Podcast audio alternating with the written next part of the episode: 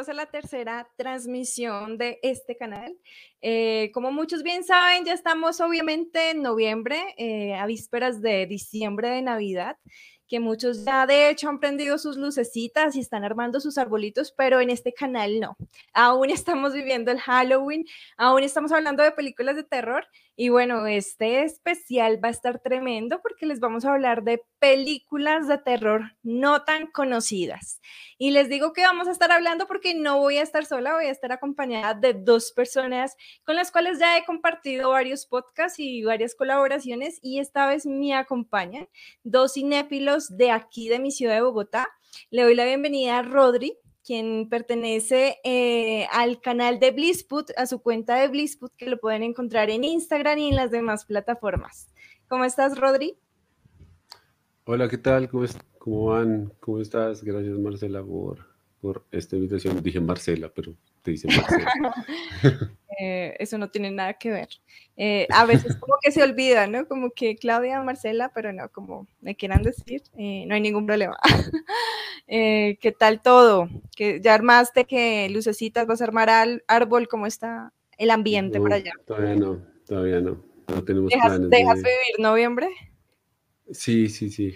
Sobre todo, no, por ahí en diciembre. Es que también me cansó ver las de luces y toda la gente como en el mood de ya de Navidad. Sí, es verdad. No sé, me parece raro. Paren la fiebre. ah, pero eh, ya, eh, ya todo está, ya hay luces prendidas por todo lado. Sí. Yo casi no salgo de noche, veo los montajes eh, de los centros comerciales y de las casas y todo. Sí, por acá igual, ya prendieron lucecitas y yo, ah, caramba, pero es que no dejan vivir. Eh, noviembre ya, ya no parece noviembre, ya no tiene cara de noviembre, así que este especial lo teníamos hace rato eh, pendiente, ¿no? Lo teníamos de hecho que grabar en octubre, pero bueno, no, nunca es tarde para. Siempre pasan cosas. No, pero eh, lo pueden escuchar el otro año, por en octubre. Sí, tal cual.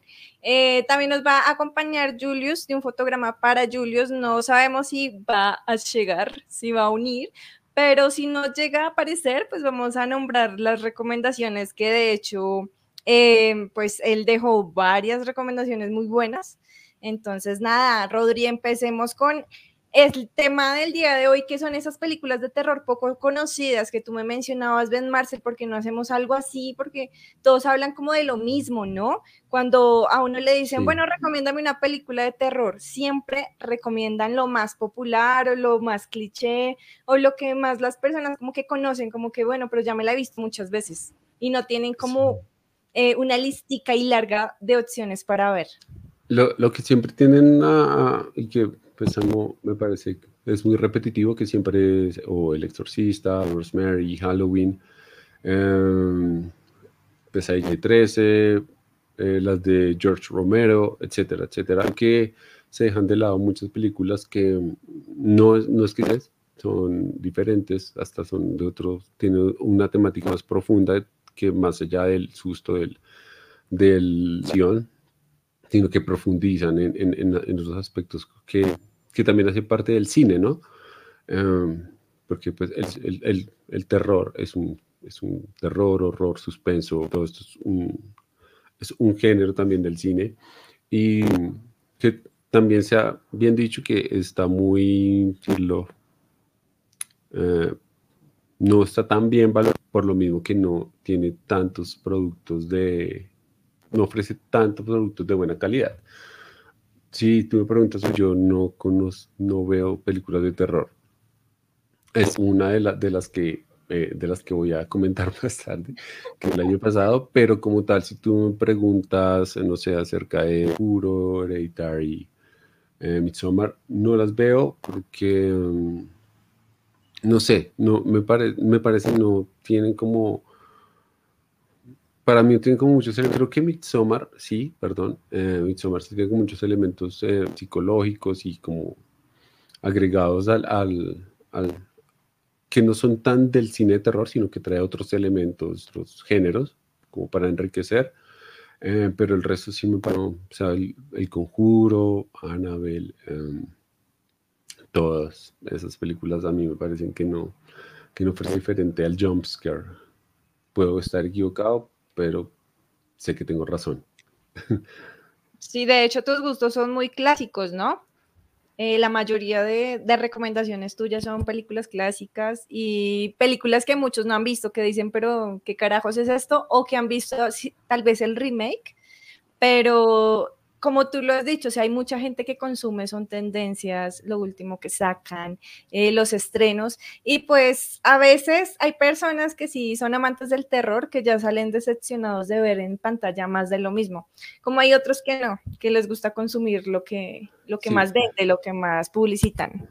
Es que me, fue una película, no me acuerdo el nombre, un exorcismo de algo, de todas las películas que de exorcismo, y me pareció tan harto porque el todo el tiempo es el jumpscare, es el sonido, es muy predecible, es como sabes que la habitación está sola y la música empieza a ponerse de cierto, en cierto tono, tú ya sabes que te van a asustar, entonces es muy sensación de que en cualquier momento te van a asustar, o sea, eso me parece muy harto porque eso no, o sea, es cine, pero me parece que no es lo que quería producir porque estás eh, manipulando eh, estás manipulando ciertos elementos eh, del cine como la música, para, para por una sensación, más no para hacer entender al, al que está viendo.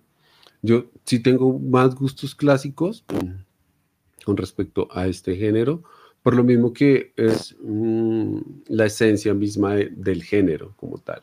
A mí hay unas, hay tres películas que me gustan mucho del género que son las de la trilogía de los muertos de, de Sam Raimi me parecen muy buenas. Eh, la primera, Evil Dead, es, se, le nota mucho el bajo presupuesto, pero a mí me gusta mucho, porque él sabe plantear un estilo, él sabe montar unas tomas, sabe que destruye la sensación, no se, o sea, se a medida de que desde que inicia la película te va contando una situación y te la va desarrollando y te va colocando como ciertos elementos para que cuando llegues al elemento que te da terror, de verdad entiendas y como que tu cuerpo te dice, sí, esto genera algo. No es el, el jumpscare o el susto en la pantalla todo el tiempo. Que ya en, en la eh, que hizo, que pues la verdad es la misma, la primera, pero con más dinero. Se fue más por el lado del, como de lo fársico y la comedia, la tercera, sí, por sí, ella es una comedia, que son muy buenas, me encantan, me, encantan esas películas, pero lo mismo, me parece que eh, como esenciales para el género y. Sí, es como lo mismo, repetir siempre lo mismo y ver siempre los sustos innecesarios de esas películas que son bastante predecibles.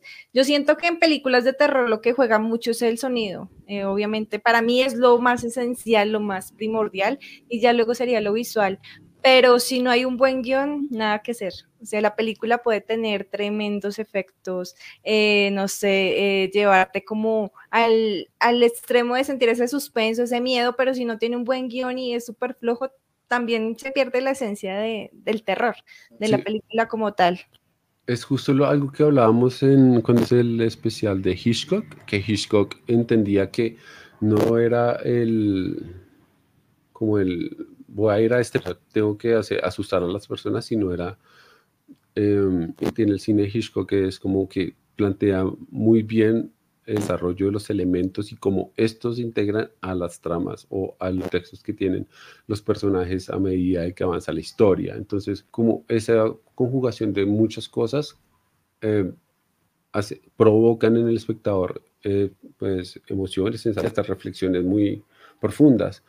Y eso es algo que, que yo vi en, y en las, de las tres películas que tengo, sobre todo como para, para mencionar. Bueno, por acá estoy compartiendo algo en Instagram para que la gente se vaya uniendo. Mientras vamos saludando, por acá se unió Emma desde Ecuador. Hola, ¿cómo estás? Y se unió también eh, el conector, quien es JR desde México. Un saludo hasta México. Eh, a él también le encanta mucho el terror. Dice, muy buena plática. Bueno, quédate desde el principio hasta el fin porque va a estar muy buena. Vamos a estar recomendándoles esas películas que quizá ustedes no se han visto. Y también saludamos por acá a Carlos desde eh, Puerto Rico. Eh, bueno, em, empecemos entonces con, con las películas. Voy a empezar. Yo me imagino que tú no te viste ninguna. de las que propuse. No me hagas quedar mal, no me hagas quedar mal. Pero, pero también estoy aquí como asistente para, para, entender y verlas. Sí, pero entonces ahí sí no sé si dar spoilers o no, o, te la vendo, o te la cuento así como por encima. Em, dale, como sea. no, no tengo, no tengo problemas con los spoilers, la verdad. Okay. a mí se me olvida muy rápido a veces cuando, cuando las veo así, se me olvida. Cuando la veo digo, oh, ah. De una. Vamos a empezar con una que yo pensé que tú te habías visto porque de hecho es de 1990 y pues es nada más y nada menos que Misery, que es basada en la novela homónima de, de Stephen King. Entonces yo cuando la propuse y tú dijiste no la he visto, se me hizo súper raro. Eh, esta película la vi hace poco, la vi hace como dos años antes de pandemia y me pareció súper, pero súper interesante y se convirtió de, una en una de mis películas de terror favoritas. Esta nos cuenta, te la voy a plantear así. ¿Qué pasaría si tú te, no sé, te volvieras famoso por lo que haces, por lo que te gusta hacer y saliera por ahí una fanática y te secuestrara? imagínate el nivel de obsesión que esto podría pasar. Esta nos relata cómo la protagonista se encuentra milagrosamente con su escritor favorito, porque pues el tipo iba eh, eh, dentro de su carro, iba conduciendo y se quedó atascado en la nieve y trató de seguir, pero nada, o sea, eh, todo estuvo en contra de él porque sufrió como el coche, mm, no un accidente, pero sí se quedó como atascado, como que no pudo funcionar más el carro y él quedó ahí atrapado, pero mágicamente aparece eh, la protagonista, quien es eh, protagonizada por Katie Bates. Y pues ella también es una de las actrices que amo demasiado porque yo me vi toda la serie de American Horror Story y me encanta la actuación de esta mujer. Entonces apenas me vi la peli, yo, wow, eh, nunca la había visto como en esa época de, de aquellos años, entonces dije, esta película me va a interesar mucho más. Entonces, ella cuando se encuentra con, con, el protagonista, dice, ay, no puede ser, es mi escritor favorito, tranquilo, yo te voy a salvar, te voy a llevar para mi casa y te voy a cuidar pues mientras te mejoras. Pero no es así. La vieja súper loca y le dice, a mí no me gustó el final que usted tuvo con la saga de los libros, necesito que siga escribiendo. Y él, pero no, yo ya deje eso hasta ahí, yo quiero escribir cosas nuevas, quiero empezar por otros caminos de la literatura, yo no quiero seguir con eso. Y ella se obsesiona al punto de secuestrarlo porque ella era enfermera, entonces sabía qué inyecciones aplicarle, qué dosis darle, qué pastillas darle, y uno lo ve como, como espectador, uno piensa pues qué bobada, porque en cualquier momento él como hombre tiene más fuerza que ella y se va a escabullir, se va a escapar, pero no es así. La tipa es súper, súper loca que llega al punto de encerrarlo en una habitación y lo priva de su libertad, pero eso no es lo peor. Lo peor es que le parte los tobillos. ah, sí, sí, yo sí he visto esa escena. Sí, sí la he visto. Sí la he visto. Es esa, de esa peli. Entonces, eh, ahí la, en ese momento uno se tensiona demasiado porque uno dice, bueno, ¿y aquí qué va a pasar? No te voy a contar más porque la idea es que la veas y y te enteres qué pasa con el protagonista, pero sí es súper tensionante. Manejan muy bien eh, todo, el manejo de cámara, son muy meticulosos con la decoración, con lo visual es muy bonito, los adornos que tienen, el vestuario, la casa, y es, es muy chévere porque no tiene tantos personajes son solo ellos dos y otros pues como el policía, eh, la persona que le vende las hojas a ella para que, para que el escritor se ponga a escribir en su máquina. Entonces, recomendadísima, es una película la cual la vas a gozar de principio a fin, tiene un cierre espectacular la peli. Y nada, una loca como esas, uno, uno se pone a pensar qué miedito que haya gente por ahí afuera así, ¿no? La que se, que se obsesione con el punto de, de, privar de, aparte de privar de la libertad a la persona, de torturarlo, de ser agresiva, mejor dicho, esta, esta mujer tiene muchas cosas psicológicas dentro que realmente nos lo desarrolla muy bien la película y nos dice él por qué es así, porque es la personalidad de ella. De por sí que, que la mayoría de, de Stephen King son muy buenas, ¿no? Eh, yo me he visto varias, no puedo decir todas, pero me he visto varias de King, pues la, la, que todo el mundo se ha visto, que es The Shining, eh, que después tuvo un remake en una serie de televisión donde él, ya él hizo parte de no solo los escritores, sino los directores y salió horrible. Em, esta, esta película revisando y la dirigió Rob Reiner. Rob Reiner es el famoso director que hizo eh, The Princess, La Princesa Prometida, una de las mejores comedias románticas eh, que se hayan hecho en, en, la historia del cine. bueno, al menos para mí. Porque ¿Esa de qué año o de qué década es? 87. Esa es del 87. Es tres años antes de que quisiera Misery y es muy buena. Es muy buena porque bueno, me va a salir del tema acá, paréntesis, pero es, eh, no sé, bueno, los que están escuchando y tú no sé si sabes la primera, donde la primera, la segunda, no me acuerdo, pero él está en como en una habitación y quiere que le den un cuento, creo que es la segunda parte, que él está como en la cama y ah, me vas a cuento, no sé qué, y está haciendo como un niño enfermo y llega el abuelo a leerle un cuento, pues es Deadpool, lo la historia de Deadpool, todo eso es referencia a esta película es em, porque a los niños les aburren las historias de amor. Siempre el niño le decía al papá como, oye, no, pero eh, ¿por qué siempre me cuentas esta historia? Y él le decía, no, es que esta historia de amor es diferente. Y en realidad es muy diferente porque es una historia que es como un cuento, tiene todo, todo, todos los de, de una historia, de un cuento de hadas. Eh, es muy buena, eh, me río demasiado. tiene unas series muy, muy bonitas en, en Blu-ray eh, sí, por eso es que eh, la, la eh, de, de quién era el director. Y sí, las, de, las adaptaciones ahorita que estabas diciendo, Misery puede ser muy parecida a La Ventana Indiscreta. También es basada en un libro de, de Stephen King. No sé si has visto. Esa la vi hace muchos años y no la tengo como tan presente.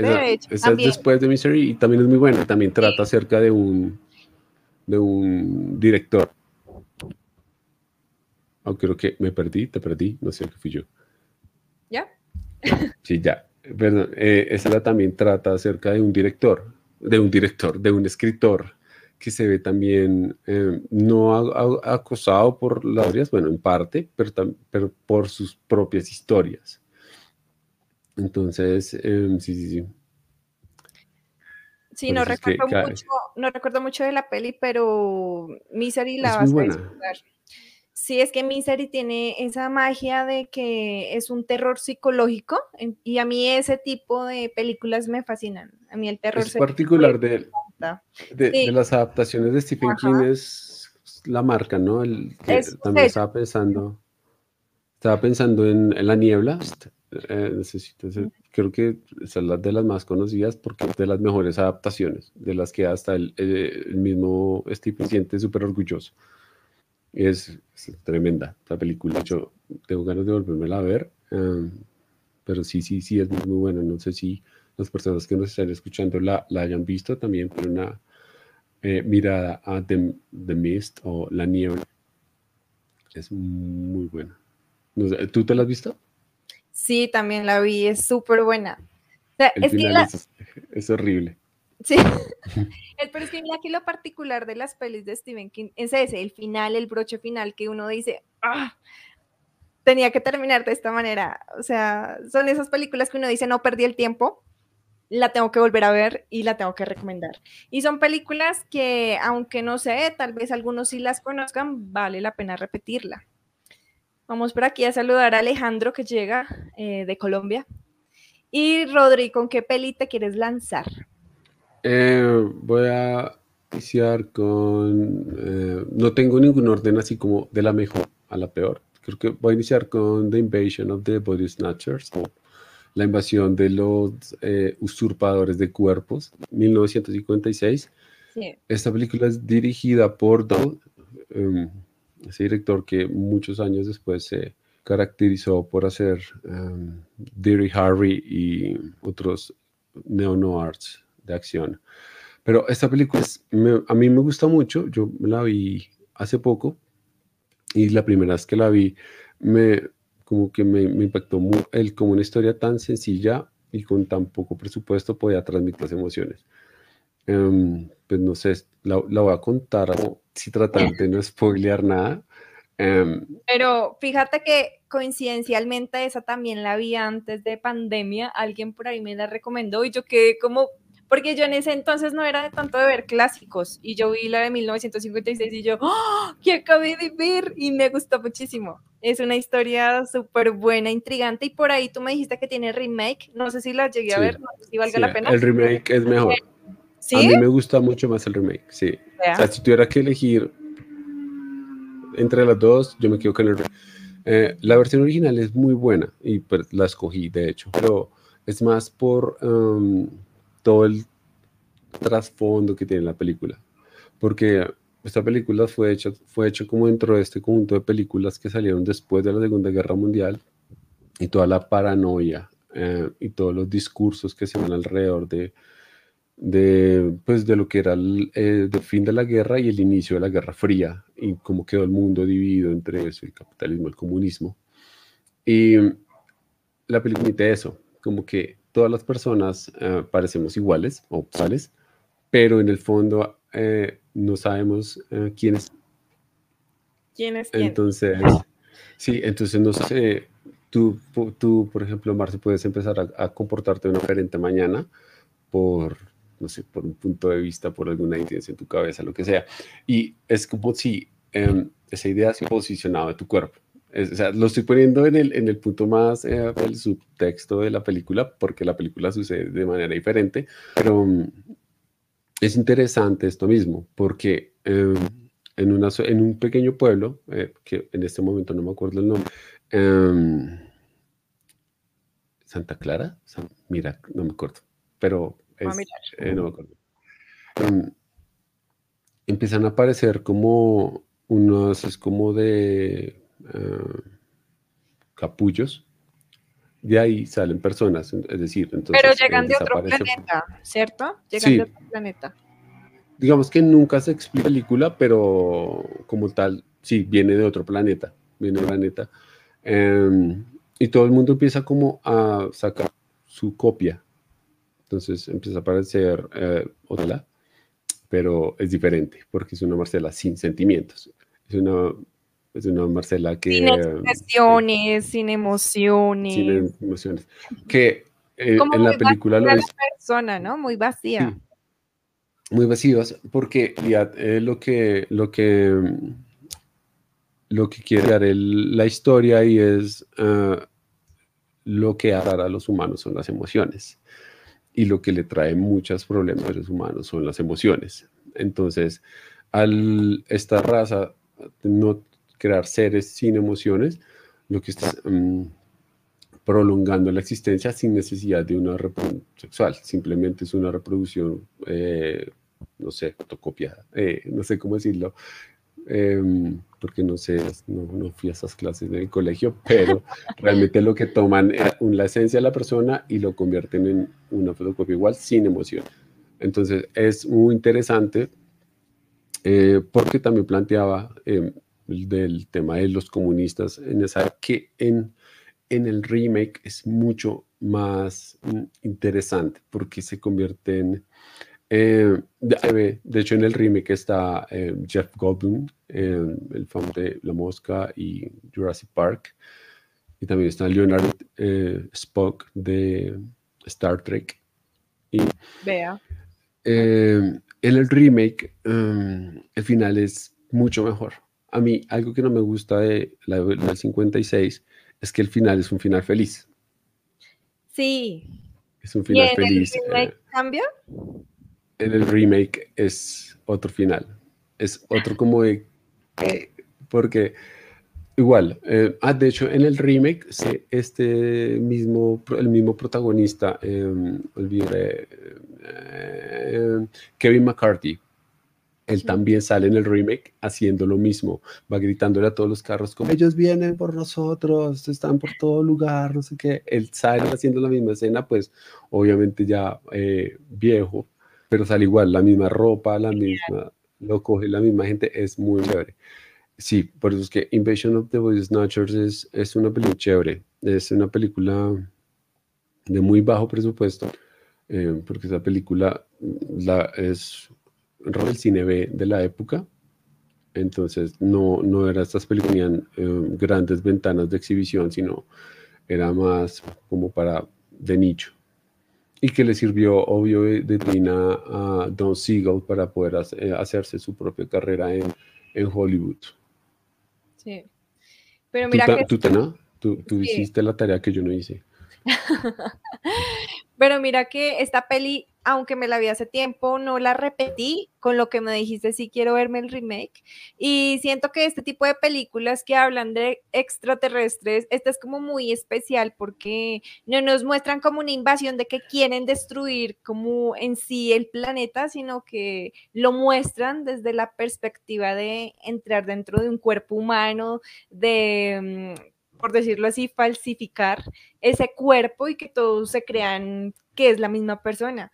Entonces, como tú dices, es como un choque al inicio uno pensar qué le pasa, por qué está actuando de esa manera, por qué me está tratando así. Y no sé, pues si dices que el remake es mucho mejor, obviamente me la voy a ver apuntadísima. el remake es mucho mejor. Además, pues bueno, uno que pues tiene mejores efectos visuales, eh, es más larga, pero sí, la parte final de la película, porque digamos, en esta me parece muy chévere porque se vuelve muy tensionante, porque llega un punto ya están eh, encerrados, porque todo el pueblo se toma ahora, todo el pueblo los está buscando a ellos para que ellos hagan parte pues de ellos. O sea, ustedes ya tienen que dar de ser humanos, tienen que convertirse porque esta es la nueva humanidad, por decirlo de alguna manera. Y pues ver... Em, como muy poco, igual tampoco es como que ves grandes efectos especiales o lo que decías de la nave extraterrestre invadiendo, no, ves es como la tensión de ellos al, al, al verse rodeados por, pues, por esta nueva raza. Es, es, muy chévere, es muy chévere. Y aparte la tensión que genera, porque uno dice, bueno, ¿qué va a pasar acá? Porque ya invadió varios seres humanos, ¿cómo van a parar esto? ¿Cómo van a hacer que esto se siga repitiendo? Es que eso, por eso es que a mí el final, y bueno, aquí, si, si quieren, si va a contar como parte del final, entonces si quieren... ¿Del remake? ¿Pero de la original? No, de la original, no, el remake no lo va a contar porque es que el final del remake sí es mucho mejor. Pero es muy eh, diferente, o sea, es súper diferente, todo lo contrario a la original. ¿O... Eh, no, no, no te, no te, lo puedo decir. Pero en el, en, en el, en el, en el original el final sé que ya salió por todo el país, ya van los pots, ya van por todo lugar, y él llega como que le cuenta, ah, no, no sé qué, saben como que, oh, sí, le creen, y se acaba la película, que es un, final como, final feliz, es como, mm, no, no, final feliz, no, porque es una situación que mm, se presta para otra cosa. De hecho, no sé si tú hayas tenido la oportunidad o si alguien que escuchen o vean esta, este programa ah, más adelante, no, ahora mismo no sé si ah, han visto los episodios de la Zone. Em, ¿De, la Twilight Zone, de la Twilight Zone. Em, en español. No, ah. no sé cómo, no sé cómo se, no sé cómo se traduce.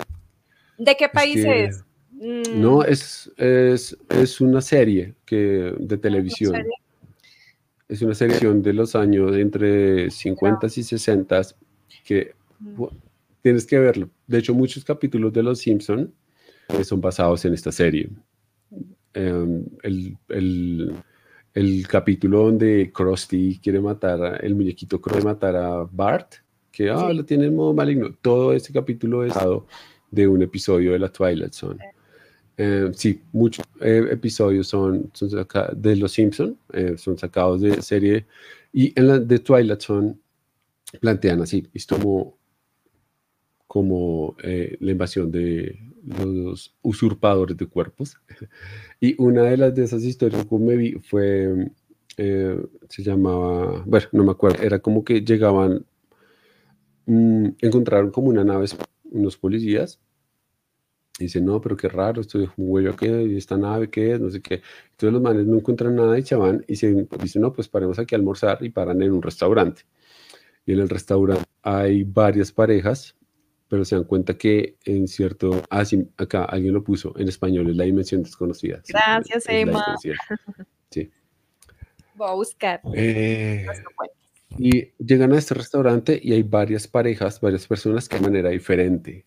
Y los policías empiezan a sospechar porque no saben si alguien que venía en la nave está ahí. Y todos saben que en realidad todos son extraterrestres de diferentes planetas que ya viven en la Tierra. Y al final, como que los policías terminan siendo como abducidos por uno de ellos. O sea, son finales como, wow, no me lo esperaba. Es, eh, Y eso es lo que hizo famoso a Rob Reiner, a, Rob, a, este señor Sterling, que la dimensión desconocida de Twilight Zone, porque son así, son capítulos de 20 minutos con unas historias súper, eh, ¿cómo decirlo? Impredecible. Todas es a blanco y negro, todo es a blanco y negro, eh, pero hay unos capítulos que de verdad son increíbles, increíbles. Sé que ahorita hay una. Acaba de ver y no, definitivamente no la he visto. Sí había visto por ahí la portada, pero no, ni idea. No, si buscan ahí como intro de Twilight Zone eh, 1900 no sé qué, eh, eh, se lo saben tan, tan, tan, tan, tan, tan, tan, tan, tan, tan, tan, tan. Y de una la gente la reconoce y dice, sí, sí, sí, yo me acuerdo de eso. Porque salió por la época que salió el, los episodios de Alfred Hitchcock, son como contemporáneos. Vea no apunta. Y lo bueno de esto, de estas conversaciones, es que uno sale con más recomendaciones de las que tenía planteadas. No, no, no. De parte de, de, lo que yo quisiera es como dedicarme a hacer, hablar de los episodios, de no todos los episodios, porque son, eh, son cinco temporadas y cada temporada tiene como 20 episodios, son muchísimos.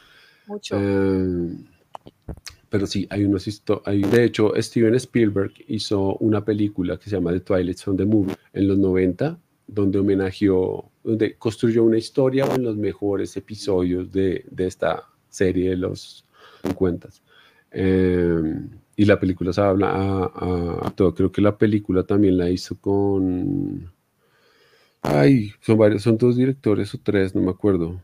Pero sí, es, es tan importante que Spielberg tiene una película completa de... Bueno, para que Sí, ah, sí, sí. No, no, no. Sigue. Por acá, Emma nos pregunta qué opinan del conjuro. Ya habíamos hablado un poquito al inicio de qué pensamos de esas películas modernas, pero bueno, comentemos un poquito. Eh, de esta saga yo recuerdo que vi la primera y no me asustó ni un carajo y no la seguí. O sea, a mí no me gusta. Yo, yo esperaba más como el boom de que es muy buena, hay que verla, hay que seguirla, pero no me quedé con la primera. La primera no me gustó y bueno, creo que no la voy a volver a retomar. Yo creo, eh, creo que esa es la de de James Wan, ¿cierto? o sea, no me la he visto, no me la he visto, pero creo que es de James Wan, ¿no? ¿Te gusta James Wan? No, pero James Wan me parece chévere. Eh, Soul, la primera. Sí, a mí sí me encanta, pero estas películas no. Creo que él mandó todo lo que tenían Soul. A mí me encanta de la de Insidious. Insidious y, y también, pero Insidious me encanta. O sea, yo la, la, Noche del Demonio es una de mis favoritas. Pero el conjuro no, no me atrapó. No, a mí sí, me gusta. So, me parece muy buena, me parece muy, muy, muy chévere, porque es muy. ocurre en unos espacios muy cerrados y no necesita como. lo mismo, no recurre al, al jumpscare, a la música, a como estas convenciones naturales hoy en día del cine de terror. Bueno, pasamos a la segunda peli. ¿Qué dices? Eh, ¿Vamos diciendo la de Julius o las dejamos de últimas? Yo creo que la de Julius la dejamos para el final, si, si Julius... si em, Julius no, no aparece. bueno, eh, sigo entonces yo eh, con una película que también empieza por M, se llama Mártires. Esta película se volvió una de mis favoritas en aquel entonces que la vi, lo sigue siendo, porque en esa época yo era súper fan del gore. Y esa peli se, estrenó eh, en el Festival de Cine de Cannes en el año 2008. Es una película de Francia y esta película tiene todos los complementos eh, para ser mi peli favorita. Eh, voy a tratar de no dar tantos spoilers, pero mm, quiero que sí o sí la vean y me digan qué les pareció. En esta película nos relatan cómo unos psicópatas hacen ciertos experimentos para saber qué es lo que hay después de morir. Entonces ustedes se van a preguntar, bueno, Marcel, pero ¿cómo carajos van a conseguir eso? Eh, sencillamente torturan a una persona, eh, le quitan la piel, literal, le la hacen sufrir demasiado hasta que la persona llega al punto de estar agonizando. Entonces, cuando la persona está agonizando, eh, puede obviamente estar como en ese lapso de morirse y ver qué es lo que hay más allá. Entonces, esta partida de lunáticos quieren saber si vale la pena em, suicidarse para ver qué los espera o si sencillamente no hay nada después de la muerte. Esto se logra porque al inicio nos cuentan cómo la, una de las protagonistas ha sido pues eh, torturada, maltratada, de hecho, también parte de los familiares de ella los maltratan y ella quiere como cobrar venganza porque ella está en un orfanato. Y es así como llegan a, a, este grupito de locos y al final, pues el final es lo mejor de la peli porque es un final súper abierto que mm, la jefe, la líder del grupo, se le acerca a la mujer que vio lo que realmente hay eh, detrás de la muerte y le dice en el oído lo que hay, pero la mujer inmediatamente se suicida y no le cuenta nada al, compañero, a los compañeros, al grupito con el que estaba. Entonces nos da como ese final abierto de pensar y bueno, ¿por qué lo hizo? Porque realmente no vale la pena vivir y por eso se suicida porque no hay nada o porque realmente hay algo súper bueno y por eso se suicidó para disfrutar del más allá. Y lo que más me encantó de esta película fueron los efectos, o sea, visualmente es tremenda, son de esas películas que muy pocas personas no son capaces de ver, que empiezan a verla y la quitan, porque es muy fuerte. Entonces los efectos son brutales, eh, las torturas, los maltratos son a un nivel muy, muy, muy, muy alto. Es una película difícil de conseguir, de hecho ha sido prohibida en varios países como Serbian Film, parecido con ese tipo de películas. Entonces Mártires nos da a entender eso, no por la parte de religión que es un mártir que viene a sufrir, no. Mártires lo ven acá es por el lado de que entregó su vida para eh, descubrir que hay en otra dimensión, si vale o no la pena eh, suicidarse para ver qué hay más allá. Entonces es una película que la van a disfrutar mucho, que si son sensibles para este contenido no la vean, pero que si les gusta el gore la van a pasar muy bien. Y la historia es muy buena. Sí, yo, la última película que gore, creo que fue Hostal, porque estaba de moda en eso. Muy em, buena. Esa también me encanta. a mí ese tipo de películas me atrapan mucho. Sí, sí, sí. No, no, no sé, a mí tengo algo con el gore y es que no, o sea, no sé, es que creo que a veces está tan mal hecho que da... ¿Da qué? Da risa. ¿Da risa? A veces está pues muy mal hecho. Sí, pues los que yo he visto, a mí me parece que lo utilizan muy bien, tal vez no me he encontrado con una película así que uno diga, ah, como que no lo supieron hacer. Pero en esta particularmente, solo con que tú veas el tráiler, como que, ¡ah, mis ojos! Porque sí es muy feo, o sea, se ve súper, súper real. Entonces, no sé, aparte de, de, los efectos visuales, me gusta mucho cómo, cómo cuentan la historia y cómo dirigen todo. Entonces, es una película un poco conocida que... Sí, no, no, no tenía ni idea. Sí cabe dentro del género de terror, pero es más suspenso y más gore. Pero sí es... Va al grano del terror, sí. No se pone eh, como a irse por las orillitas, sino va a lo que va y, lo deja como, como al espectador lo deja como en shock, como que qué carajos acabo de ver. Y, nada, altamente recomendada para quienes no la hayan visto. Eh, de hecho, en los comentarios pueden ir dejando alguna película de terror que, ustedes hayan visto, que les haya encantado, pero que quizá ustedes sepan que la mayoría no conoce, entonces vamos platicando, vamos. Sí, de pronto la hemos visto. Mm. Eh, Rodrigo, ¿con cuál te vas a lanzar ahora? Segunda eh, recomendación. Relic. Uf, brutal, brutal, brutal. Y mira, antes de que empieces a hablar de esta peli que nunca la había visto, pero que por ti la vi, eh, me conmovió, o sea, este, este tipo de películas que contienen drama, Mira que muchas veces las disfruto más que las mismas del género dramático y no sé por qué me acongojo, me da tristeza me pongo a llorar, pero esta película como que me movió las fibras, como que yo la veía y yo, pero es que no pasa nada, y ya cuando empezó a la mitad, y yo, ah, esta película está buena, o sea, tenía pinta de que no me iba a gustar, pero ya cuando llegó a la mitad y el final, yo dije, que acabo de ver, o sea, qué maravilla, eh, la simbología, lo que nos da a entender, la mancha, todo, todo tiene su significado, entonces ya, te dejo para que sí, esta película, esta película. Esa película me la encontré por, porque en, en Letterboxd, eh, no sé, muchas personas empezaron como a puntuar bien y a dar como buenas críticas y dije, ve, tan chévere. Eh, un día la, la, encontré ahí en internet y la descargué y súper eh, legal. Y que no es tan vieja, no es vieja. No, es del año, de hecho la estrenaron hasta este año. O sea, la película iba a ser el año pasado, pero pues por, por, por el cobicho no lo, no, no, no se estrenó y llegó a salas de cine comenzando este año. Y es la primera película de la directora, o sea, es como la ópera prima de, de esta chica, se llama Natalia, Natalie James, o Erika James. Y mm, me parece genial, o sea, el estilo visual me pareció muy chévere. A mí, algo que me gusta de, las películas de terror que me gustan es por lo mismo que Navas ahorita, que no se quedan en el género de terror, sino que agregan otros, otros géneros o otros contextos o agregan otras cosas que em, elevan la película a otro nivel. Y en este sí me parece el drama, el drama me parece que es fundamental de la película. Además porque es un drama con el que te sonar muy fácil, porque tú o todos lo, hemos tenido que, si no convivir, es estar inmersos en una experiencia de alguien enfermo en nuestra familia.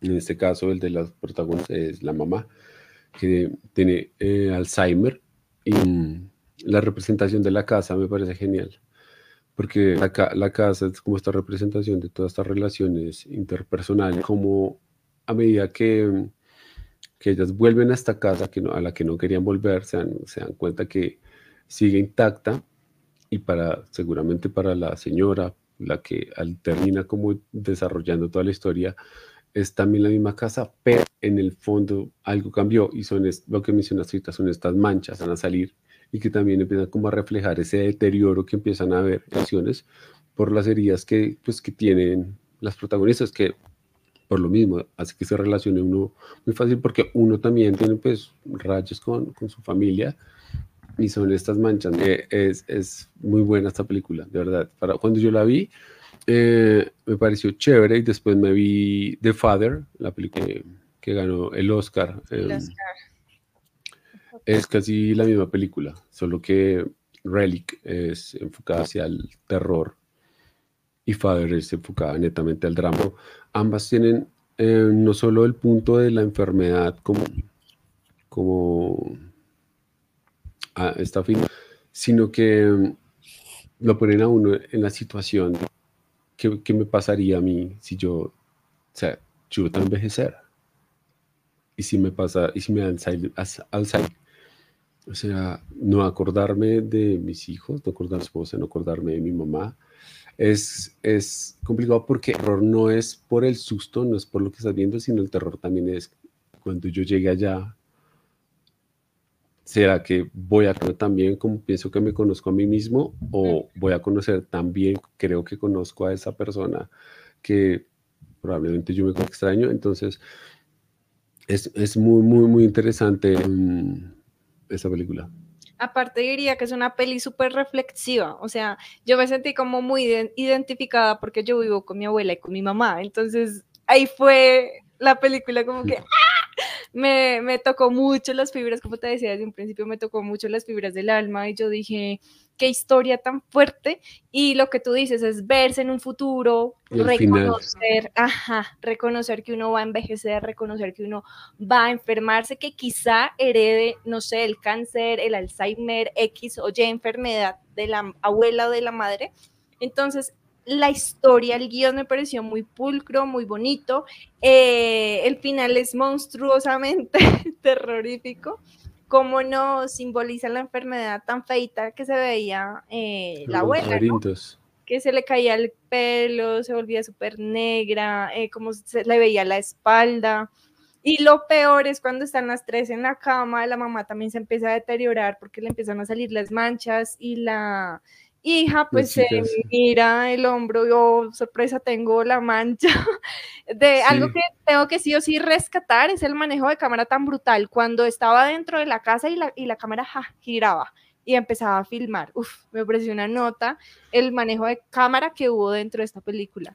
Es el, tema de, ya que lo mencionas de la cámara, porque es la parte, hasta en, el tercer acto de la película, cuando ya están en, como en los laberintos, eh, la cámara se, se en esos lugares inexplorados de la casa, donde nadie conoce y ni siquiera la, la, como la persona que está escondida, que es esa mamá, sabe cómo llegar ahí. Esto es como la mejor representación que hacer, que también lo hacen en, The Father, también, que el The Father cambiaba el de lugar muchas cosas dentro de la, para, como para hacernos pensar a, nosotros como, como un momento, esto estaba ahí o esto no estaba ahí o lo vi esto en este lugar o no lo vi en este lugar. Y es, nos están colocando, usando ese montaje, están usando estos movimientos de cámara para hacernos sentir una persona con esta discapacidad. Es, es, es, una película muy, muy, muy buena, es muy bonita. El final es muy impactante, creo que el final es de los más impactantes. Em, también, lindo, si pueden verse The Father, también, eh, si no se la han visto, creo que esa creo que ganó el Oscar. Sí, eh, ver, película.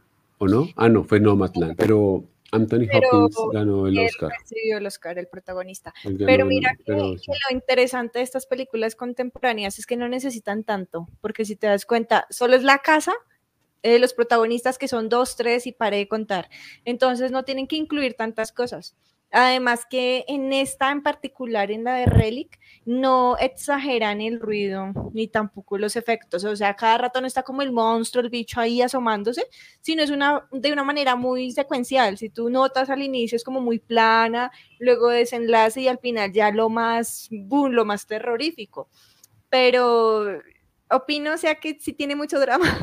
Puede ser de terror, pero es súper dramática y, nada, es una de las eh, películas contemporáneas que a pesar de que tú dices que no te gustan tanto, esta te gustó mucho y a mí también me encantó. Pero me gustó por el, porque no es eh, de ese terror que uno dice como, ay, no, quiero salir a apagar la luz, sino de ese terror de yo voy para allá. mi vida se dirige hacia ese punto. no sé si voy a tener terror de mí mismo. Es sí, es, es muy, muy, muy, muy impactante. Sí, sí, te fajaste con esa recomendación. Vamos a seguir con la siguiente. Eh, la siguiente es una película que muchos odian, muchos dicen, ah, esa película es muy mala, eh, me quedo con lo que sé, lo que pasó en la vida real, en los hechos reales, pero a mí me asustó. Es una peli que, que logró como captar mi, mi atención, mm, el suspenso es muy bueno, eh, los jumpscares, eh, todos los efectos me gustaron. Para quienes la han visto dicen, ay, pero es que es más de lo mismo, no es nada novedoso, no es nada nuevo, pero particularmente a mí me gustó. Eh, les estoy hablando de la maldición de la casa Winchester. No sé si has oído hablar un poco de, de la historia real. Sí, no me suena. Creo que la maldición, pero recuerdo, sé que me vi una de esas porque sé que hay dos o tres. No es la serie, ¿no? es la película La maldición de la casa Winchester, porque la serie unos dicen, ay, ¿cuál es la maldición de Hill House? No, esa no es, eso es súper diferente. Eh, en esta peli nos relata como una mujer queda viuda, pero entonces ella queda con toda la herencia, con todo lo que le dejó su marido y es una fortuna súper gigante pero entonces ah, ella dice como que miércoles, em, los Winchester habían tratado en generaciones anteriores, en épocas anteriores, muy mal a sus empleados y hay muchos fantasmas que no han descansado, que no están en paz y que molestan y asustan. Entonces a ella le da la idea, se le prende el bombillo de crear em, esta casa, que más que una casa es como una mansión, es una mansión súper grande, en la cual es un laberinto y tiene muchas, muchas, muchas puertas. Y ella porque crea esta casa, porque ella va donde una bruja y la bruja le dice que la solución es crear la casa, pero que no la termine, que la deje a medias, que la deje como en, obra, porque de esta manera los espíritus van a quedar como ahí encapsulados y no van a seguir molestando y van a tener un territorio, un lugar donde vivir. Y pues en, esta particularmente, eh, lo mejor obviamente es la actuación de la protagonista, nada que hacer. O sea, lo demás es como muy que no viene al caso, como que sobra, como que no hace falta. Cuando tú ves una peli que dices, sí, bueno, este personaje, ¿por qué lo incluyeron? Sí, o sea, no, no tiene nada que ver. ¿Qué hace ahí? sobra en la película. Entonces, yo les resalto mucho el papelazo que hizo. eh, la protagonista y la historia como la cuentan, aunque obviamente los hechos reales, obviamente uno piensa que cuando hicieron la película uno iba a ver algo más profundizado en el guion en cuanto al reparto actoral, que no fue así, pero que sin duda alguna me gusta. O sea, si es por gustos, me gusta, me gusta mucho esta peli en cuanto a efectos y en cuanto a manejo de cámara, y que lo asusta uno muy fácil. Pero para esas personas que mm, ya están cansadas de ver lo mismo, que solo utilizan esos efectos y ese tipo de sonido, pues no les va a gustar. Pero es una película que la pueden ver en Netflix, de hecho está ahí en la ¿Ah, plataforma. sí? No, de, hecho estaba mirando y visualmente me mucho de The, Others. Eh, ¿Te lo has visto? ¿The Others? Sí, pero no. Mm, no es así. Es que esta, o sea, la diferencia con la otra es que en esta se encasilla mucho en, querer contar lo que, lo que pasa eh, en la realidad, ¿sí? Lo que pasa en el presente y cómo van construyendo la casa pero se quedan muy cortos, muy crudos con contar el pasado, como que enfatizar más en lo que pasó. Entonces esa es como la diferencia, como que mm, se quedan como muy cortos en cuanto a guion. Sí, lo estaba viendo y, y sí, no, eh, a muchas, perdón, a muchas personas no lo, porque tiene una calificación muy bajita. Sí. Sí, y pues los otros realmente, realmente no me gustó. Yo con esa me quedé dormida. Eh, muchos la, la alaban, ¿no? Dicen, no, pero esa película es súper buena, ¿cómo así? Si Nicole Kidman está en esa película, pero no, no me atrapó. O sea, es una película que yo siento que es como muy aburrida al principio, pero no, o sea, en la... Es que sí, es, es, se siente muy, larga. Es muy, y muy lenta. Entonces... Tienes que ver, eh, si quieres darle otra oportunidad, mirar la original. Eh, porque los otros es, es, remake también. Sí, yo no me vi el remake y ya, ay, no, eso es muy malo. Pero el Sense eh, del 61 es, es mejor. En este caso, la versión original es mejor.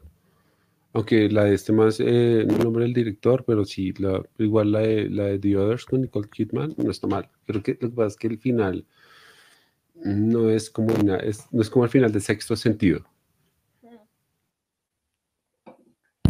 Ahí el problema con ese tipo de películas. Y bueno, eh, esas son mis tres recomendaciones por hoy, que siento que no son tan conocidas porque yo cuando eh, recomiendo estas películas, varias, personas me dicen, no, no la había visto. Entonces quise mm, dejarlas para que se las vean completitas. De todas maneras, ahí yo les dejé el título. Mmm, en la pantalla se puede visualizar mientras estamos conversando para que la busquen y, no haya pérdidas. Rodrigo, ¿cuál vas a hacer? buscar Misery si no está en ninguna plataforma de streaming. Yo te paso el link. Ah, ah. Si, no, la encuentran, yo les paso el link porque es una joyita y es difícil también de encontrar. difícil también la que la que a mencionar de Possession de 1981. Con esa tuve con eso, si te, ¿quieres ya escuchar mi, mi opinión? Dale, dale. con, eso tuve, con eso tuve muchos problemas. O sea, de las tres, esta fue la que menos me gustó. Eh, pero es que es como muy loco porque tengo muchas emociones encontradas, como que me gustó, no me gustó, la quito, no la quito. Es, o sea, es que no sé, es una película complicada. Eh, me pareció innecesariamente larga, pero el bicho es inmundo. O sea, no sé por qué me acordé inmediatamente de Hellraiser cuando nos mostraban ese tipo de demonios, de entidades. ¡Ay, asco! Entonces, desde que mostraron el bicho ahí formándose, desde ahí dije, ¡ay, qué estoy viendo! Pero te, ¿te lo esperabas? No, no, no, no, no, no, no, no, para nada. O sea, al principio yo decía, pero solo pelean, qué pereza y no pasa nada, qué aburrimiento. Eh, no sé, no me, no me imaginaba que iban a mostrar el, el, bicho. Pensé que iba a ser como la del bebé Rosemary, que iban a dejar todo como la imaginación de cómo será el espectro, pero este no, este me dejó aterrada. Yo, ¿qué estoy viendo? Es como que no perdí el tiempo viendo la peli, pero no me gustó porque se veía muy feo. O sea, ese bicho me dejó como con pesadillas, como que no la volvería a ver porque me causa miedo, pero es como ese dilema, como que sí o no me gustó del todo la película. Pues eh, Possession también, de hecho, yo descubrí hace poco, esta película no me la vi hace, sí, pues esta película es del 8 y me la vi hasta este año. Eh, pero me impactó mucho porque después estuve como indagando eh, con la película. Eh, porque bueno, la, la película tiene una trama muy sencilla y es la historia de, de una... Em, es como a March Story, pero es un poquito diferente. y claro, después que como que empecé a indagar en la película, me di cuenta que, es, esa que es basada en la historia real de, de Lovsky, que él básicamente puso en esa película todo lo que estaba viviendo por la separación eh, que tenía en ese momento con su esposa. Que, creo que fue por una infidelidad de ella, eh, entiendo después. Eh, después que vi la película entendí por qué él, ah, lo que le hizo al personaje, que era la, la chica, y de la manera que murió. esa pero mira que antes de que mencionen la infidelidad, pues uno se imaginaba a otro hombre, ¿no? O sea, cuando ella se estaba acostando con el man, yo decía, pero ¿por qué no lo muestran? ¿Quién será? Entonces está como esa emoción, esa inquietud de querer ver, pero cuando tú lo ves, tú, no, ¿cómo así que se acostaba con esa vaina? Horror. Es, es, es, es, porque es que no te lo esperas, no te lo esperas. Además que ella empieza a actuar como era poseída realmente. Em, no, y bueno, dices, es terrible la actuación cuando la chica, bueno, la señora sale como del tren, bueno, que está en ese... La, sí, la escena del, Y empieza a ser así, y yo fui madre, pero es que no hay efectos, no hay nada, y la vieja actúa súper bien, es que real, es, la hubieran poseído. Uno no puede como dejar de ver, es tan horrible dejar de verlo. Y es, es, es la actuación de ella la que rompe con toda la... esta nena se llama Isabela Gianni, creo que esta casa es la Gianni. Em, la rompe, creo que es de las mejores versiones eh, de la historia del cine. Con, creo que hay pocas actuaciones femeninas, muchas actuaciones femeninas, pero pocas muy, muy buenas. Y creo que dentro de las que son muy buenas, ah, igual con el género masculino, o sea, no es sea, uno habla de muy poquitos actores masculinos y habla de muy poquitas eh, femeninas. Em, y sabes cuál es la importancia que se ve súper natural, o sea, no se ve sobreactuado. Es que hay unas, unas actuaciones que uno dice, ya párele, como que uy, se, se, nota muy feo, pero en esta no, en esta como que ¿qué le va a dar? Se va a morir. Y cuando le empieza a salir como ese pus, como esa leche, esa materia, esa sangre, ahí no asco. Eh, hay una escena que es como la que más me impactó, que es cuando ella está como en la casa de ella y se queda, se queda mirando la cámara, empieza a reír. Ah, que uno dice como, ¿por qué me está mirando así? O sea, fue tan horrible. Es una película que transmite muchas, muchas emociones. Pero a lo que iba y que fue lo que yo encontré como interesante es que esta película, eh, al igual que The Invasion of the Body Snatchers, esta película está centrada en, lo más, en el, como el punto más alto de la Guerra Fría y la película precisamente arranca el inicio de, las películas, de la película arranca eh, con planos del Berlín, de cómo está rodeado, de cómo está protegido y el plano siguiente es eh, el man sale llegando a su casa, es un ex agente de la CIA, se encuentra que su esposa está diferente. Como yo estaba la guerra, no sé, o espiando lo que sea, y llegó a mi casa y en mi mundo cambió, mi hogar cambió. Y el hogar se ve chiquito. Eh, ahí es donde, ahí sí es como el, el, trabajo en, el, en, la fotografía, de la dirección de arte, todo hace que todo se vea como encerrado, como pequeño, como Y cuando ellos salen de la casa, todo se ve amplio, grande. Eh, y está, por el otro lado, está la a la que ella va, que son, a la que supuestamente se va a Conte, y es una casa amplia, de varilla de colores, obviamente está muy sucia, pero es una casa total diferente, como que tiene, um, no sé, como que tiene otra vida. Ahí, lo mismo, eh, capitalismo, eh, comunismo. Estados Unidos, eh, la, la, Unión Soviética es, en ese momento. Y es también muy curioso porque está Sam Neill, ese, el gran director, el gran director, este gran actor de, conocido por Jurassic Park, sobre todo. Y él, pues eh, siendo un actor estadounidense, esta chica que es europea, como que están, o sea, el texto de la película también lo escogió muy bien, cogió el americano, porque se, él es un agente estadounidense y ella termina siendo un agente maligno también, un, tipo de agente diferente porque ella tiende a contaminar no solo la vida del man, sino también de los demás que están eh, junto a ella. Y no, nada, o sea, es que esta película es, es muy fuerte, esta película es muy fuerte. Eh, eh, una escena... que, y perdón, te interrumpo, una escena particularmente asquerosa es cuando muestran que están follando, o sea, yo dije, no van a llegar al punto de mostrar eso, y yo entre mí como mi lado morboso, sí lo van a mostrar, y cuando lo muestran yo, no, horroroso, se ve terrible. Pero es lo mismo, para ella es algo nuevo, o sea, ya viéndolo de, de lo... sexual. a no, ya viéndolo no, y, si te das cuenta, eh, eh, pues la película también se, él se encuentra con la, con la mamá del niño, eh, con la mamá, con la maestra del niño, que es la Miss, solo que con los colores totalmente invertidos. Una chica que es como de cabello castaño, diferentes, blanca, y mientras tanto la esposa está vestida siempre de un color azul, gris o está pálida todo el tiempo.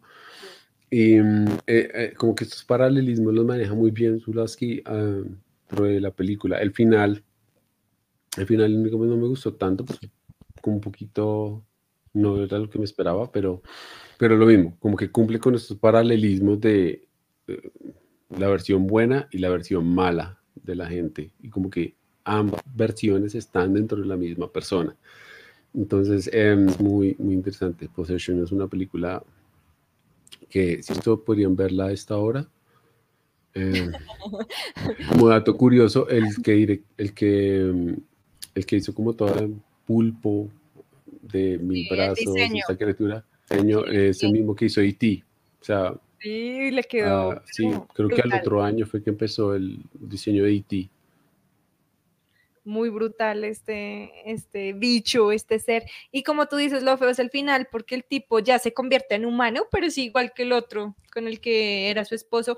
Lo único que cambia es el color de los ojos, que son negros y ya. Pero es por lo mismo, por lo que es paralelismos. La versión buena, versión ideal, como el ideal que quiero que él sea, es, el, es él para mí lo que hace ella. Los terminan autodestruyéndose para darle como lugar a esta, a esta versión de ellos, en realidad. Y muy bonito también visualmente el final, la escalera en forma de caracol, me pareció también muy linda.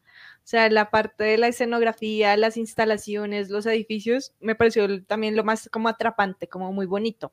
la arquitectura como muy llamativa que las escaleras, pues digo, también creo que lo mencionamos en el especial de también, que si lo quieren lo pueden buscar por ahí en, tu canal y, verlo. Y es la, importancia de, de, lo que representa la escalera, ¿no? Como que eh, la lleva como de esta parte va donde se están matando hasta llevarla hasta el cielo.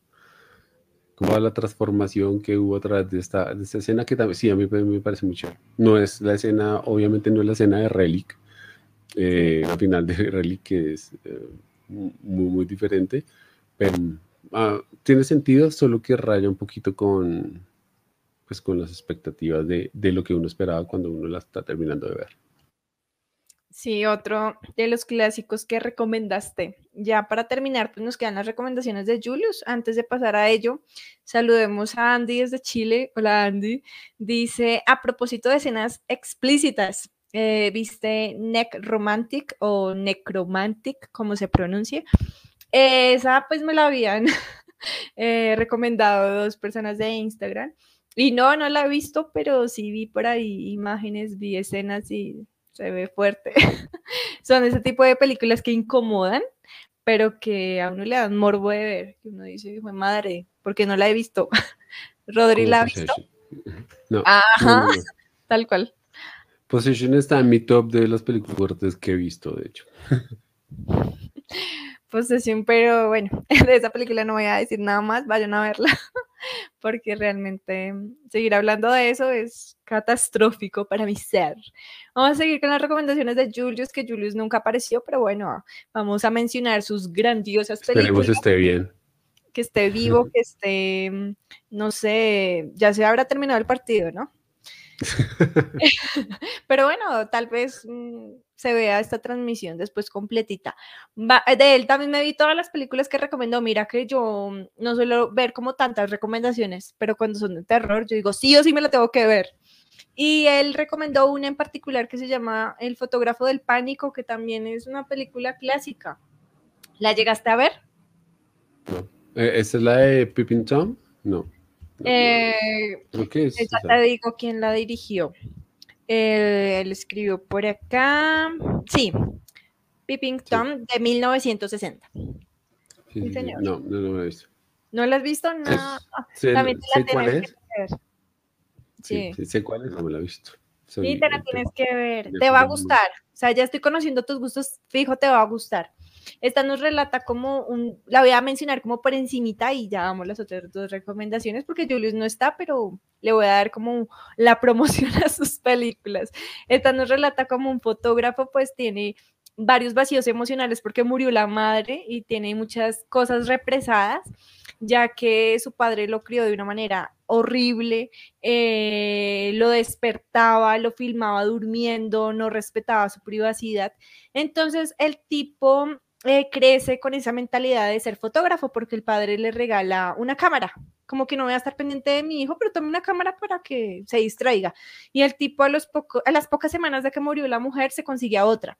Entonces todos esos traumas lo van creando a él como una persona horrible. El tipo se vuelve psicópata y con su cámara pues quiere ver que las personas vean en su cámara lo que van a ver en su iris, en sus ojos, eh, antes de morir. Entonces, eso es lo que mm. trata la peli, es captar esas expresiones, esas emociones de cómo tú te sientes al ser asesinado. Entonces es súper buena. Y el trípode de la cámara tenía su navajita, tenía ah, un, arma afilada para matar a sus víctimas. Al final, pues él, se enamora de una mujer que se supone que lo va a cambiar, pero ya no les voy a contar más porque al final es muy, ya no, me quiero ver, quiero ver. Entonces, apuntadísima. Eh, pasamos a otra, que es El hombre de mimbre. Esa yo creo que sí la has visto. Creo que sí, sí, sí, sí, creo que sí eh, Wickerman, que fue estrenada en 1973 y que nos hablan del culto siniestro. Esta me, no sé por qué, me acordó fácilmente a Midsommar y es que esta la tenía, la del hombre de mimbre la tenía pendiente hace años porque yo decía, no, tengo que verla, muchos me la han recomendado y mira, llegó el día y la vi. Y pues sí, al principio eh, es como muy intrigante, pero después como que se vuelve muy plana. Pero en esta debo resaltar mucho la parte erótica y sexual que muestra la peli. Entonces muestra muchas escenas sexuales, el cuerpo de la mujer, eh, son muy explícitos en la parte visual y pues el final es trágico. el final es trágico. Creo que hay remake, no, no recuerdo, pero si es una película. Sí, seguramente, seguramente. Ajá, que no es tan conocida. Que no es tan conocida, yo sí la había escuchado por ahí, pero nunca me había animado a verla. Sí me pareció muy larga, pero es eso, es como ver cómo las religiones también se, se enfrentan, como creer en el sol, que el Dios es el sol, que el Dios es la madre tierra, pero que llega un cristiano para ser sacrificado y para que tengan buena cosecha. De eso va la peli. Y vamos a hablar de la última recomendación que él dio, eh, que es una película contemporánea. Eh, se estrenó en el año 2016, Better Wash Out, no sé si la has visto o tampoco. Mejor ten cuidado, se llama en español, se titula en español. Esta película me pasa lo mismo que con que con posesión, porque, o sea, es como dice, ay, me gustó, no me gustó, me pasó literal lo mismo. Y hay algo que resaltar, porque cuando a uno le dicen, recomiéndame una película para Navidad, una película para Acción de Gracias, una película para esta época de diciembre, mm, yo me puse a pensar, esta está muy buena y pega muy bien, pero obviamente tiene sus toques como de terror, aunque a mí no me pareció de terror. Y lo que me chocó fue su humor, su comedia, porque no es humor negro, sino una comedia que no me gustó para nada. Eh, hubo varias actuaciones que no me gustaron, especialmente la de la protagonista.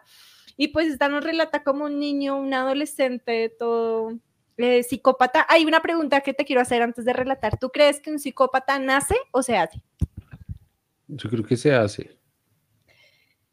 Eh, bueno, esta ah. película me hizo acordar a, una em, que yo había apuntado por acá. Creo que se llama Hablemos de Kevin, si no estoy mal, que yo de, ah, de nombres y... Ah, sí, tenemos que hablar de Kevin, tenemos que hablar de Kevin. Esa es con es Miller, ¿no?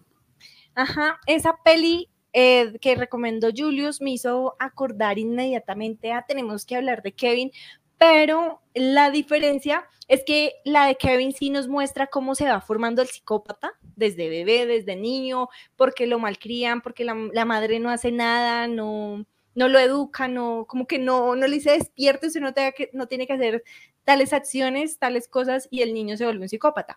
Pero en esta que recomendó Julius, no le veo el por qué, o sea, no enfatizan porque el niño es así, el, el adolescente, solo nos muestran que están súper desesperados porque muestran al amigo de él, que ya quieren como aventurarse, tener novia, saber qué se siente besar. Entonces el protagonista es un peladito, un mocoso, que se afana por tener novia y se obsesiona con la niñera, con la muchacha que lo cuida. Él está como a pocas semanas de cumplir 13 y la chica quizá tiene 17, 18 años. Y lo que hace el niño es eh, literal secuestrarla, hacerle creer que hay alguien detrás y afuera de la casa que les quieren hacer daño y no es así.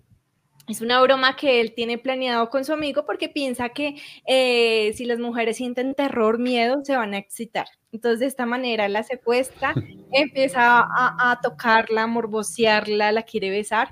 Y lo peor de todo es que el chino es súper loco y tiene una, un acto súper planeado, que es torturar también al, al novio de ella y al ex y en su defecto asesinarlos. Entonces el chino sale con cosas súper malas, también trae a colación escenas de mi pobre angelito, se tiene una mezcla de todo, de terror, de comedia, eh, de todo un poquito, aunque sigo insistiendo, para mí no fue de terror, puede que sí se disfrute, el final se puede decir que es bueno, pero de las que recomendó Julius, esta fue la que menos me gustó, pero es buena, o sea, paga verla pero no, para mí no es de terror, o sea, no me gustó porque no la siento como muy dentro del género del terror, pero sí se puede llegar como a disfrutar. Ser más fría, ah, de ser por el tono de Evil Dead, Sam Raimi, pero la 2, quizás, más como por la comedia. Sí, eh, y ya, pues Julius, ¿qué pasó? te esperamos acá mucho tiempo. En los comentarios ponga su punto de vista película. Ahorita que estabas diciendo esto de lo de que transforma a una persona, me hiciste acordar de la película, se llama eh, Les Diaboliques, Diaboliques, como se llama en francés, Las Diabólicas. Eh, no sé si las has escuchado, alguien la ha escuchado ah, en, el, en el chat. ¿Las Diabólicas del 55? Sí, de No, Rodri, es que yo películas así clásicas hasta ahorita estoy como adentrándome mucho, entonces no. Era esa, esa, esa te va a gustar. Pero estoy viendo las imágenes y no, no, no la he visto. Esa película es muy buena y es exactamente eso, o sea, como lo mismo de como qué pasaría si hacemos esto em, y eso sale mal y ahora qué hacemos con todo mal. Es muy buena, es muy buena también. Yo de hecho la tenía como mi opcionada de películas, pero es que da más de suspenso también. ¿Y de esa es, es, francesa. ¿Hay remake? no, creo que no. Creo que no, y ojalá no, porque de verdad la película es... Eh, Pero es súper larga. Dos horas. ¿Tanto? Suspenso, terror. No, tanto, no, no tanto. O sea, sí, pero está dentro de lo... Pero no es lenta. no, tienes que verla, no que verla. Te va a gustar. Te, va a gustar, no estoy seguro. Este es el tipo de películas que Invasion of the Body Snatchers, ¿te gustó? Este va a gustar más. Listo. Porque es más por el tono que creo que te puede gustar. Vale. Nos dice Carlos, eh, con él estoy hablando hace poco de, mm, del fotógrafo del pánico, él le encanta esa película, mm, escribe por acá, el final es lo que hace una obra maestra. Sí, eh, en una película pues sí, obviamente es importante el inicio, el desenlace, pero si hay un cierre bueno, pues la hace aún mucho mejor. Andy de Chile nos dice, existía una página llamada Subwoman que tenía películas de culto, muchas difíciles de ah, encontrar. Lamentablemente la cerraron hace poco. Si saben de otra, paz en el dato, please. No, puedo creer que la hayan cerrado. Voy a buscar. Su manera, voy a buscar. Su era mi, era mi fuente de películas. Yo de, ahí me, ajá, yo de ahí me vi, no, las de Alfred Hitchcock, cuando hicimos el especial, esa fue mi página para ver los clásicos. No entiendo por qué la cerraron. Pues porque la pirata de pronto. No, de hecho ahí había mucho cine, mucho cine, mucho, mucho, mucho. Sí, y me da rabia. Y la calidad era brutal. Pero bueno, creo que pues las pueden descargar también. Pues yo, yo tengo una página y después no, no, quiero boletear la página para que no la quiten. Eh, pero hay una que tiene como casi el mismo contenido, pero son descargables. O sea, no es para ver, sino ah, ya. torrents. Sí. Sí, yo he querido hacer como un video de, ese tipo, o sea, no solo hablar de películas, sino recomendar páginas, aplicaciones para ver películas y también pienso hacer eso. Iba a incluir Woman, pero vea, con lo que me sale Andy, como que, ah, chancos. Pero, pero si se me ocurre alguna, te la dejo en la cajita de descripción. Eh, dice Carlos, el remake es básicamente un meme abundante. Eh, me refiero a Wickerman, al hombre de mimbre. Sí, pues es que eh, el remake sí la había visto mucho por ahí, que la, que la suben, pero no me llama la atención eh, verla. me quedo ya con la original, pero sí. Tienes que apuntártela, Rodri. Exactamente, te va a gustar. Sí, me la voy a ver, me la voy a ver. Ya de hecho la estaba en mi página. no, mentiras, eh, pues es GTS. bueno, GTS no, es como YTS. Y de o si la puedes escribir por acá y yo la publico aquí en comentarios. Sí, o si tú puedes escribirla también de una. Este, eh, sí, sí, porque sí es bueno saber páginas, no sé, aplicaciones. Pero ahí son totalmente descargados. Eh, Digamos, la de posesión me costó un montón conseguirla. Uf, esa fue la última que vi, de hecho, porque casi que no la encuentro. yo, ¿por qué me puso a ver esto, Rodri? No, además que eh, eh, yo me la vi en su woman. Eh, sí. me la vi en su woman, sí. Y es que película, pues, no sé, la tuvo muchos problemas, posee muchos problemas de distribución por el póster de la película, porque pues si fuera una película porno, em, por la escena que tiene y es como dura un minuto, menos de un minuto. Entonces muchas eh, distribuidoras le cerraron la puerta. Hasta ahora, creo, año salió una visión, quedó de salir una, hubo como una porque hicieron como eh, una, una serización de la película de, corrección de color y también como ajustes de sonido y como el, el, upgrade grande acá. Entonces se supone que tiene que salir en una mejor pronto no he visto si en GTS está, porque en GTS todas esas películas ya las están subiendo en 4K, pero hay mucho, mucho ahí en GTS. Em, pues sí, no, yo no la puedo conseguir. generalmente yo, yo colecciono formato físico, descargo sobre todo películas recientes. Pero sí, sé, sé, que el formato físico es más difícil de además que ocupa espacio, pero bueno, por si acaso que le quieran como pedir más recomendaciones a Rodri, porfa, darle sus redes sociales, donde te pueden conseguir, qué es lo que haces, qué es lo que tienes para mostrar. Publicítate y nada, pues los que están interesados le pueden escribir ahora mismo o no sé, cuando puedan a su Instagram. Ahí sí, me pueden encontrar como en Instagram, en Spotify, en todo lado. Menos, aunque bueno, en YouTube sí tengo algunos, pero el, todo está montado en Spotify, en Google Podcast, Apple Podcast, em, formatos de streaming y por redes sociales. Em, como Blizzpot, ahorita lo coloco ahí en los comentarios para que me sigan, recomendaciones. Mm, también me pueden decir si me equivoqué. Está bien, todos sus comentarios están bienvenidos. Sí, eso es lo bueno, eh, compartir opiniones, eh, aguantarse regaños. Ah, mentira. Vamos también a hablar eh, de un poquito de las redes sociales de Julius. Él tiene su Instagram, se llama Fotograma Julius. hasta ahora empezó, pero ah, sube muy buenas reseñas. No sé si él tiene otra red social o solo Instagram. No, él que tiene solo sube sus reseñas en Instagram. Son muy, muy, muy, muy chéveres. no son largos así súper el texto eh, a mí me gusta leerlo, porque además Julius hace algo que yo no hago y ver todo como los recién, como los estrenos recientes y dar su punto de vista que es muy chévere.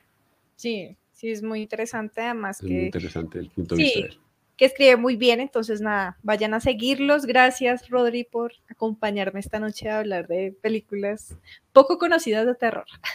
Estuvo muy bueno a ti por invitarme. Gracias a todos por escuchar. Y nada, espero, espero las vean y vuelvan acá en los comentarios y digan, oiga, sí, está, qué, hueso o yo dormir.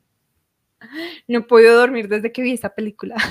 Y nada, saludos a todos. Gracias por estar este ratito en el en vivo. Y recuerden que va a estar completito el video por si llegaron tardecillo para que lo vean después ahí en mi canal de YouTube. Nos vemos en una próxima transmisión o quizá en algún otro video. Chao, Rodri.